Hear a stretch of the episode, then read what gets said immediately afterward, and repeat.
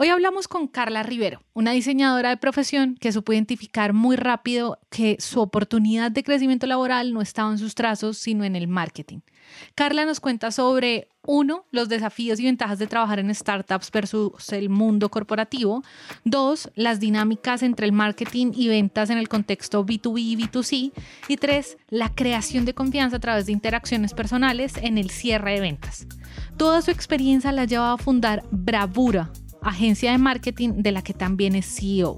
Yo soy Dani La Negra y este es un nuevo episodio de CMO Latam.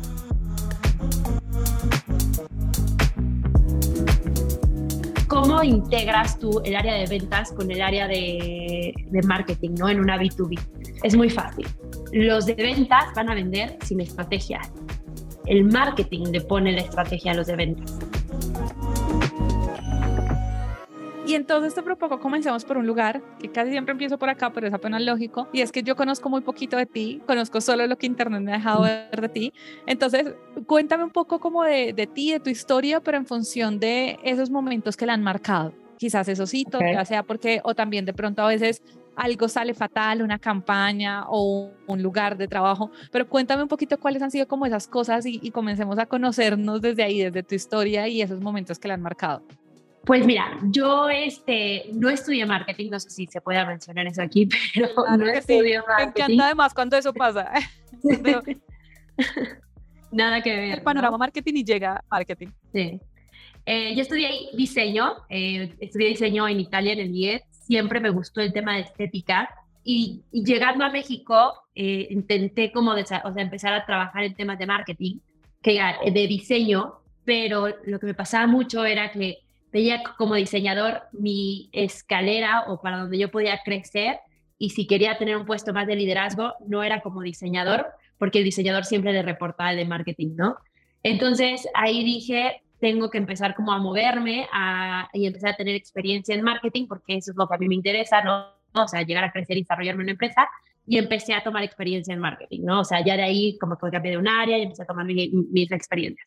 La mayoría de las veces estuve trabajando en startups creo que yo en un principio aprendí del marketing como muy agile, de prototipar, ver si funciona, cambiar, sin tanta estrategia, un poco a ciegas de lo que estás haciendo eh, y como un poco más libre de hacer y de hacer lo que, lo que tú quieres hacer, ¿no? Poco a poco, eh, conforme fui creciendo, eh, ahorita estoy como en el mundo mucho más corporativo, donde hay más estrategia, más equipo y más todo, ¿no? Te quiero preguntar algo porque me, me, me, encanta la lógica. Mira que eres la, hemos tenido, no te imaginas, o sea, creo que incluso tuvimos un, a una persona que estudió, creo que era algo como aviación y terminó en marketing, o sea, rarísimo, eh, pero nunca habíamos tenido a alguien en diseño, particularmente, mira tú. Y me parece que la lógica con la que tú dices de diseño, cuando vi cómo quería crecer, pues tenía que aprender de marketing. Mm, no lo había pensado, pero sí, eso, eso, así es la lógica pero finalmente uno podría decir, pero igual te tenías que enamorar, ¿no? De, marketing. Entonces, no sé, ¿qué fue eso que te termina enamorando o enganchando? Tú dices, porque al principio, digamos, te entiendo, es como una motivación de crecimiento profesional, pero luego, pues no sé, ¿qué es lo que te termina como enganchando y diciendo, sí, igual por acá voy a seguir mi carrera profesional?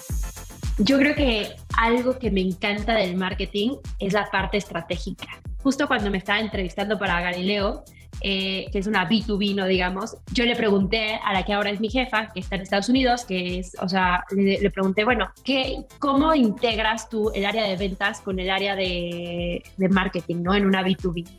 Y me dijo, es muy fácil. O sea, los de ventas van a vender sin estrategia. El marketing le pone la estrategia a los de ventas, ¿no? Y eso es ahí cuando yo entendí, o sea, como que el marketing tiene que ser como estos libros de guerra que tú pones todos tus frentes y tienes que ver por dónde atacas y qué piezas mueves y todo eso. Eso me encanta del marketing.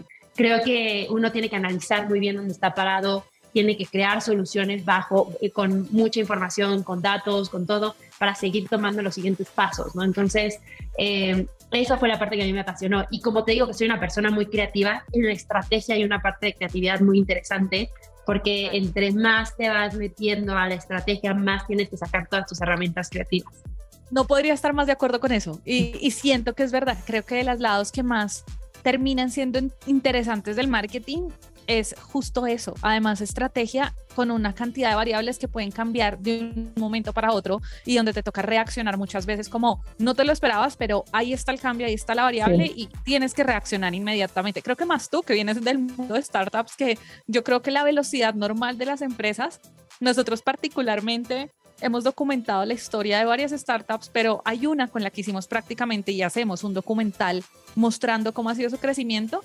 Y yo digo, es impresionante la velocidad y la lógica que tiene una startup.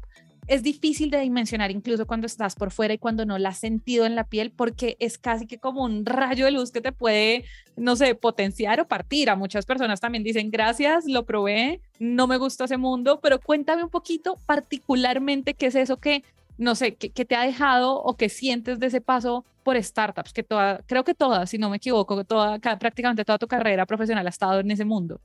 Eh, yo creo que la diferencia más grande para mí de las startups y el mundo corporativo es que yo sí creo que en las startups todo el tiempo tienes una sensación de que estás improvisando, ¿no? Entonces, eh, un día te despiertas y dices, creo que tenemos que contratar a otra persona de marketing y entonces al día siguiente ya estás poniendo en el puesto y estás tratando de hacer ¿no? Y como que constantemente sientes que estás como improvisando la situación, o sea, está pasando esto, bueno, hay que hacer esto, ¿no?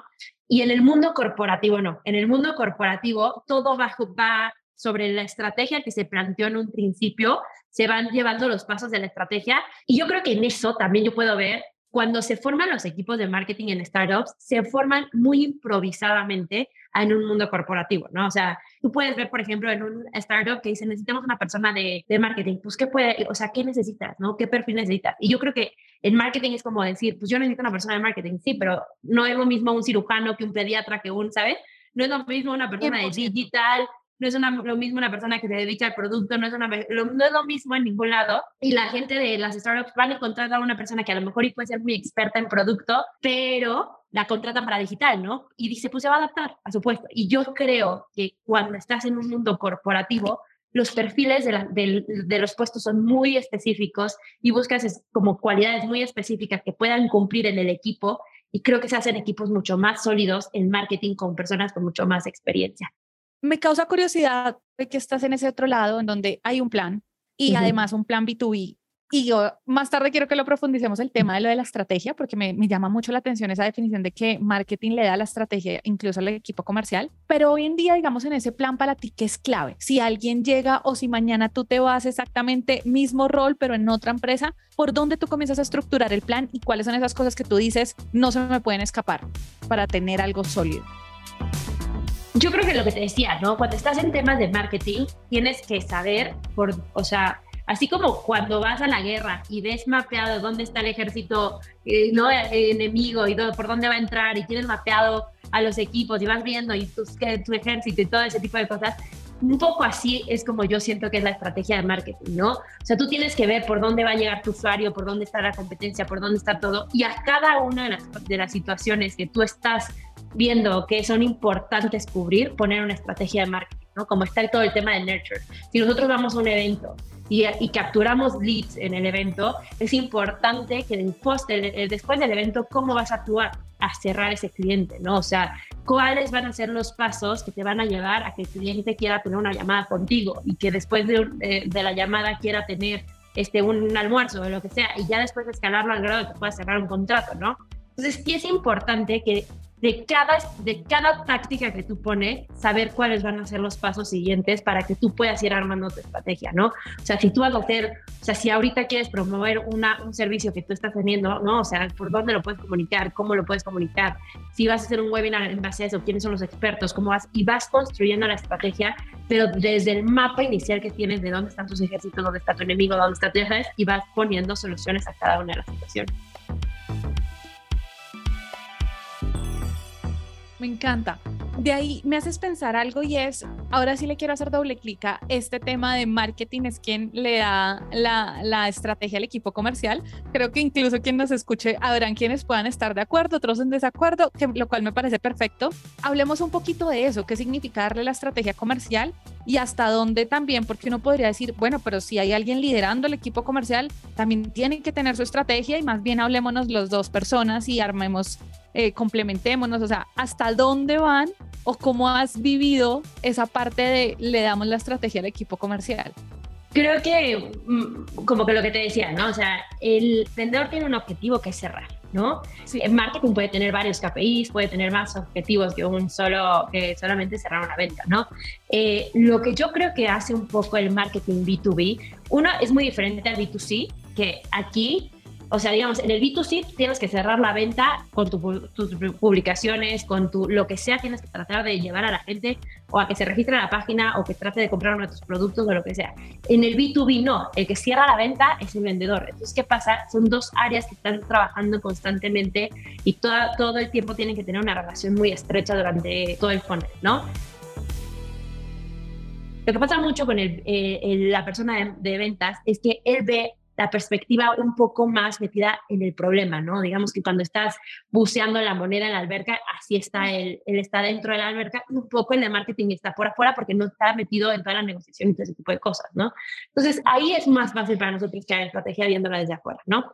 Una persona de ventas, y es un ejemplo muy sencillo de toda la estrategia que yo te puedo poner como la, ¿no? Una persona de ventas quiere ir a todos los eventos y quiere estar en todos los eventos y quiere, ¿no? Una persona de marketing dice, no, a ver, espérame, de este evento, ¿cuántos, ¿cuántas personas están esperando? Del, el año pasado tuvimos tantos leads, este, nos trajo tanto de revenue, y entonces tú puedes empezar como a decir, este sí, no, este no, este sí, este no, y como un poco moldear esa estrategia, ¿no? Quiero pasar a preguntarte algo. Hay muchas cosas de lo poco que me has ido contando y de lo que había visto que igual me causan curiosidad y es, tú lideras el área eh, para toda Latinoamérica. Exactamente. Creo que eso es súper retador porque sí, las empresas solemos ver a Latinoamérica como una región, ¿sí?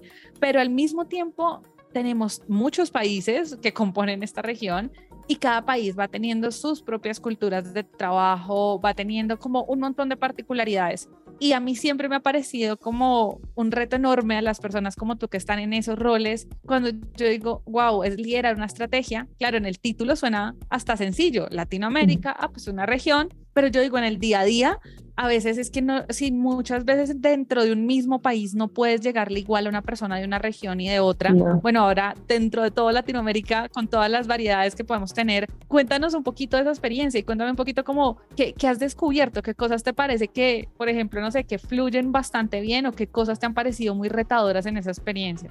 Yo fíjate que eso es algo que, que es parte de las cosas que más me ha gustado de mi trabajo. Yo he logrado abrir en ya en tres empresas distintas el eh, mercado en Latinoamérica, con productos muy diferentes. Entonces, no, no, es lo mismo uno que el otro, ¿sabes? Siempre vas a encontrar. Yo creo que, o sea, un poco, y, y, a lo mejor aquí es lo que a mí me ha funcionado y alguien me va a decir, no, eso es cuando llegas a un país, un poco pues tienes que dar el salto, ¿no? Y decir, bueno, a ver, vamos a, y hacer un poco, duplicar tu estrategia de México a Colombia. Y cuando empiezas a duplicar esa estrategia, ahí es cuando empiezas a decir, esto no funcionó en Colombia, esto sí funcionó, esto ya sabes, y empiezas a adaptar la estrategia al país. Pero sí tienes que llegar con algo, o sea, así como, como en Estados Unidos llegan a, llegaron, ¿no? Con la, primera estrategia que nosotros sacamos fue un poco traerla de Estados Unidos. Y cuando me la pasaron a mí, yo decía, espérate, esto sí, esto no, esto no, esto no. Ya sabes, pasar a otros países cuando llegas es cuando te empiezas a topar con pared, pared, pared y empiezas a dar como, como tu, tu estrategia, la empiezas como a, a formular diferente por región, ¿no? Cada país es diferentísimo, cada país, por ejemplo, te puedo poner ejemplos muy absurdos, pero en México nosotros todo lo que es el del extranjero wow, no, o sea, lo adaptas, es lo mejor, es que viene del extranjero, es top, ¿no? O sea, no nos van a quedar mal porque pues, es una empresa gringa, ¿no? Entonces, siempre tienes ese diálogo de decir lo que está fuera está bien. Tú vas, por ejemplo, a Brasil y entre menos parezcas extranjero y más parezcas como producto interno, puede ser mejor para ti porque pues te ven como mejor, ¿no? O sea, te, te perciben como algo, viene de Brasil, o sea, es brasileño. Ese tipo de cosas no las empiezas a ver hasta que tú llegas al país, ¿no? Y empiezas a entender y a hacer empatía con el mercado al que tú estás llegando, ¿no? Esa es una de las cosas. Otra cosa que también tienes que saber es que cuando tú llegas a un país, es muy importante llegar con estrategia, ¿no? No con esfuerzos aislados, porque como estás llegando a una región por completo, entre más metas una estrategia, aunque sea un mes, donde tú puedas como conectar todos tus puntos y, y, dar una buena información y con, no haces el press release, como todo súper bien, paso a paso, yo creo que es mucho más fácil entrar a un país de esa manera a ir bueno, vamos a sponsorear este evento y después de ahí vamos a sacar un press release ya sabes, no, todo tiene que ir con un paso a paso para llegar a ese país. Y ahí en ese paso a paso es cuando uno empieza a aprender como de la región a la que está entrando y de lo que sí funciona y de lo que no funciona. Es pensar mucho en, en que incluso la palabra estrategia, que además es una palabra cada día más común, pero creo que nosotros incluso al principio de este show a ver, preguntábamos cuál es tu cliché que sigue siendo útil. Nos podemos confundir y pensar que tenemos una estrategia cuando no tenemos una estrategia. Para ti, ¿cuáles son como esas alertas que tú dices, si tú ves o si incluso en ti mismo de pronto tú dices, cuando yo veo esto, es cuando me doy cuenta que o no tengo una estrategia o que debería estar reformulando cosas que pensaba que estaban en la estrategia, como tus red flags. Mis red flags. Bueno, eh, por ejemplo, te puedo poner un ejemplo así en el, o sea, hace, ahorita más o menos hicimos un poco una mala comunicación llegando a un país, ¿no? Y yo sí creo que el que no entendieran un poco lo que nosotros veníamos a hacer y de qué manera lo y que todavía no supieran y como que nos dijeran todavía, ah, pero ya operan aquí o todavía, ya sabes, eso para mí era como decir, que no quedó claro o, o qué está faltando. Yo creo que no cubrimos todas las áreas que nosotros, ahí fue cuando nosotros nos dimos cuenta, espérate, esto está ¿no? O sea, nos está faltando comunicar de otra manera o estamos tratando, yo creo que esa es la parte que para mí, o sea, cuando el mensaje que tú quisiste dar se percibe de otra manera o no se da a entender o no está claro, para mí yo creo que es. En la estrategia, pues sí, esa, esa es la parte, me tomas un poco ahí como, pero me estoy pensando otras, otras Sí, no, y te lo pregunto es porque justo creo que eso nos puede pasar, o sea, a todo el mundo le puede pasar, eh, obviamente entre más experiencia creo que pasa menos, pero es eso justamente que a veces puedes incluso estar en el afán del día a día, creer que ya tienes cubierto cosas, o a veces yo siento que la estrategia se vuelve como ese hilo invisible que le da sentido a todo y no siempre lo tenemos tan presente. De repente es como, ah, bueno, sí, se me fue este disparo al aire y, y, me, y te lo preguntaba porque sí me parece que en ese llegar a diferentes países, que es maravilloso además con la velocidad que puede pasar en las empresas como pues hace años las empresas no abrían tantos países que en cinco años ya abren seis, siete países, ahora sí pasan, entonces creo que eso nos trae un reto diferente, entonces por eso te lo preguntaba, pero no te preocupes, si no te ocurre nada más, igual ahí nos irá llegando en el camino.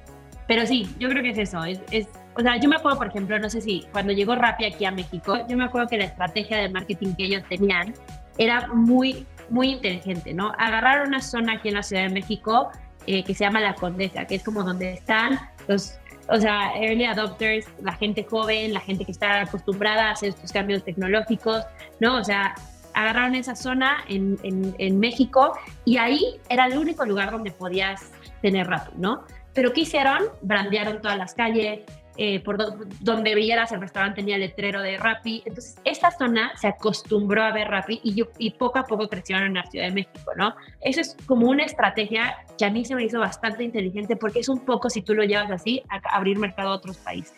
O sea, si tú escalas esa estrategia a un, a un país, eso es más o menos lo que tú tienes que hacer. O sea, tú tienes que agarrar en un punto de decir, esto, ¿cómo vamos a llegar aquí? ¿Cómo se va a comunicar? ¿Cómo vamos a brandear? ¿Cómo vamos a crear brand awareness? ¿Cómo vamos a ¿Sabes? Como que, cómo sí tenemos que hablar, cómo no tenemos que hablar. Eso es un poco lo que hizo Rappi con la Condesa, es un poco hacerlo ya en países, ¿no? Y yo creo que tienes que agarrar primero ciudades que son importantes, este, o sea, ¿no? Es ese tipo de cosas para empezar a entender el mercado y empezar a llevar con campañas muy específicas y entender un poco, aprender mucho de la competencia, aprender de qué está haciendo la competencia, cómo se está comunicando, dónde está, todo ese tipo de cosas te ayudan a llegar más rápido al país. Total, creo que, y creo que sí, ahí, ahí está también, se convierte como el poder de enmarcar la estrategia, ¿no? Porque puedes comenzar a hacer un mundo de experimentos en algo que igual tienes muy bien delimitado y te permite entonces decir si esto funciona o no funciona. Te quiero preguntar también y cómo profundizar un poco en ese lado B2B, porque en efecto me parece que sí y ya, y, siento que varias personas que hemos tenido la oportunidad de, de, hablar acá nos han dicho sí, hay una gran diferencia entre B2B y B2C, pero a veces me sorprende mucho sus respuestas de las diferencias. O sea, em, uno, o sea, lo único que yo tengo claro después de haber entrevistado varios CMOs y CMOs, o sea, es como, sí hay diferencias, pero no siempre son las mismas.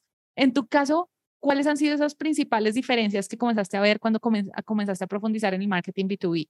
El marketing B2B, uno, tú te tienes que posicionar más como experto, ¿no? O sea, es esta parte donde tienes que crear mucho contenido, estar en temas de top leadership, que cuando tú lo creas en B2C, no, o sea, lo haces más como empáticamente. Aquí sí te tienes que colocar como el experto, el que sabes, el que, el que está bien posicionado. Eh, otra cosa que yo creo que también, o sea, cambia mucho en el tema de B2B, para mí, yo creo que, y creo que es pieza clave, es que eh, una persona cuando ya te va a comprar, ya pasó por un proceso muy largo de conocer tu marca, ¿sabes? O sea, yo, por ejemplo, estos aretes me los compré en internet, los vi y fueron un segundo, pero yo ni siquiera, ya ni me acuerdo qué marca fue, ¿no? O sea, digamos, ya no me acuerdo ni qué fue ni nada. En, en un proceso B2B tienes una relación ya muy personal con el cliente con el que llevas trabajando y entablando varias conversaciones, te va conociendo y va generando contigo una relación. Para mí el B2B hay muchas cosas, ¿no? Desde empezarlo a nutrir con correos, con hablarle, con escribirle, con reuniones, con... Pero para mí algo que es muy importante para el B2B es como la relación personal, ¿no?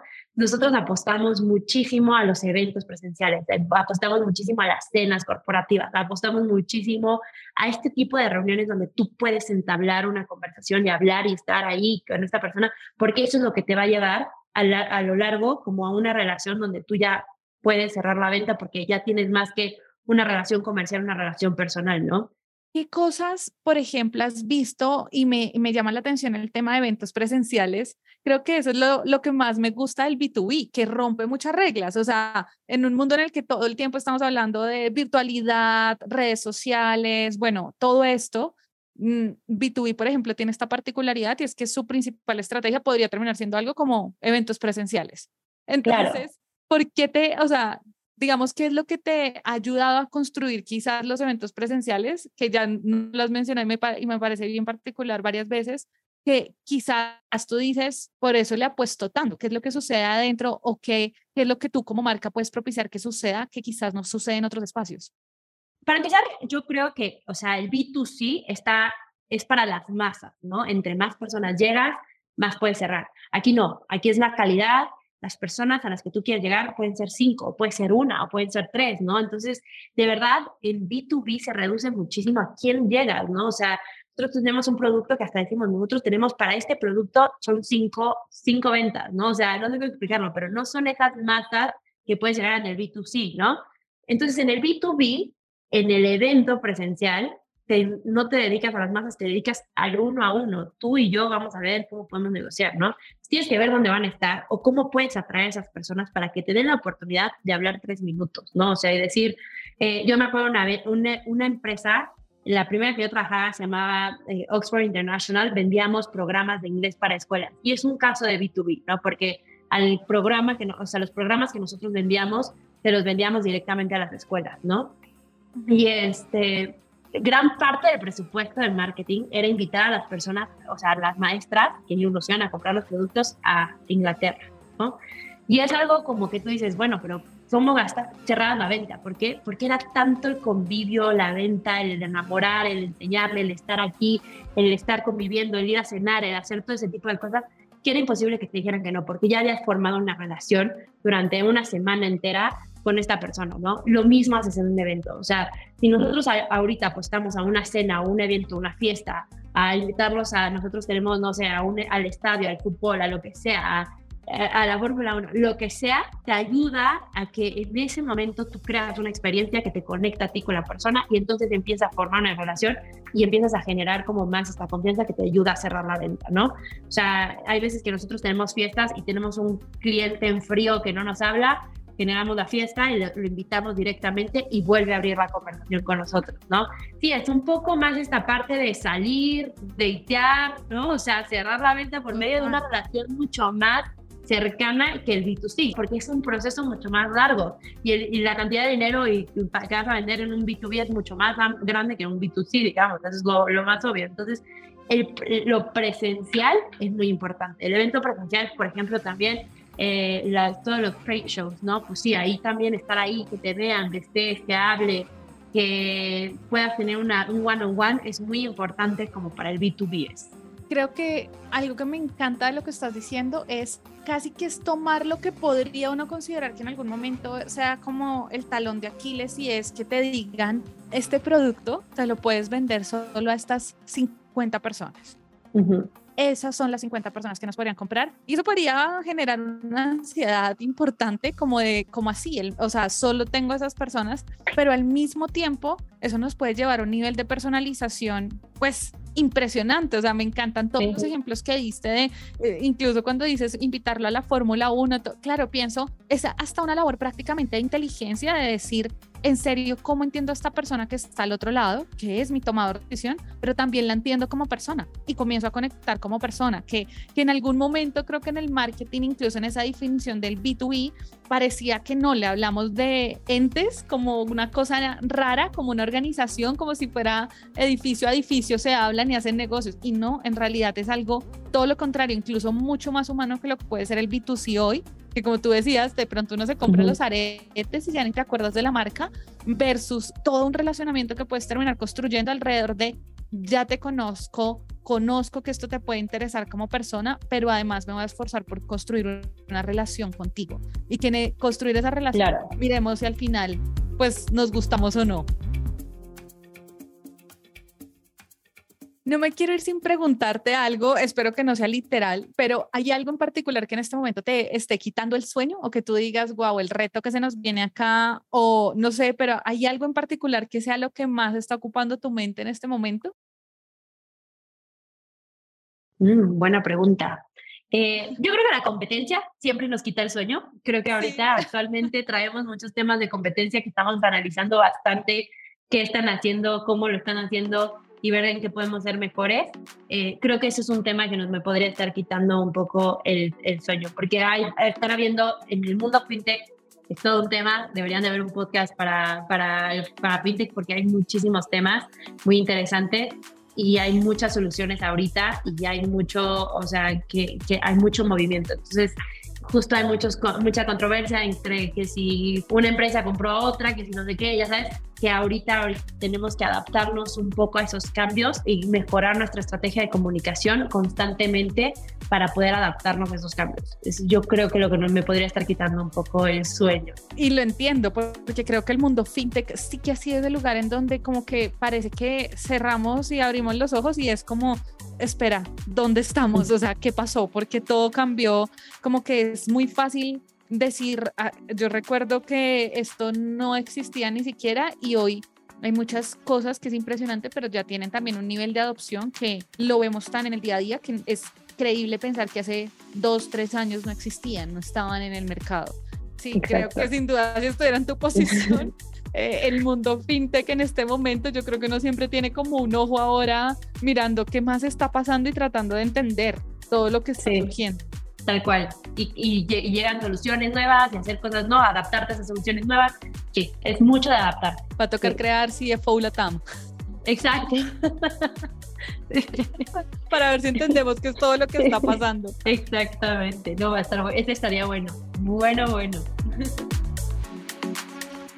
No, pues, ¿qué te puedo decir? En serio, me encantó, Carla, habernos conocido, haber hablado, haber aprendido, porque ante todo, gracias, porque esto es una hora deliciosa en la que eh, espero que la audiencia aprenda, pero si no, yo soy la primera persona audiencia y aprendo un montón y estoy segura que sí se van a llevar muchas, muchas ideas de todo lo que nos compartiste. Entonces, en serio, muchas gracias. Si se te queda alguna recomendación en el tintero, si tú dices en este momento, igual quiero recomendar algo, o también cuéntanos si la gente quiere conectar contigo, si te mueves en particular en alguna red social o si tienes algún blog. Y de nuevo, muchísimas gracias por este espacio. No, claro, sí, síganme y síganme a Galileo y síganme, síganme en LinkedIn. Ahí estoy como Carla Rivero Borrell. Y, este, y sí, me, encantó. Muchísimas gracias por el espacio, Daniela. Como tú dices, una plática muy a gusto. A Carla, muchísimas gracias por tu tiempo en CMO Latam. Esperamos que este episodio les haya dejado alguna idea, pensamiento, inquietud y si es así, porfa, háganoslo saber en nuestras redes sociales arroba CMO-Latam o también pueden escribirnos en nuestro WhatsApp más 57 317 316 91 96. Yo soy Daniela La Negra y nos vemos muy muy pronto.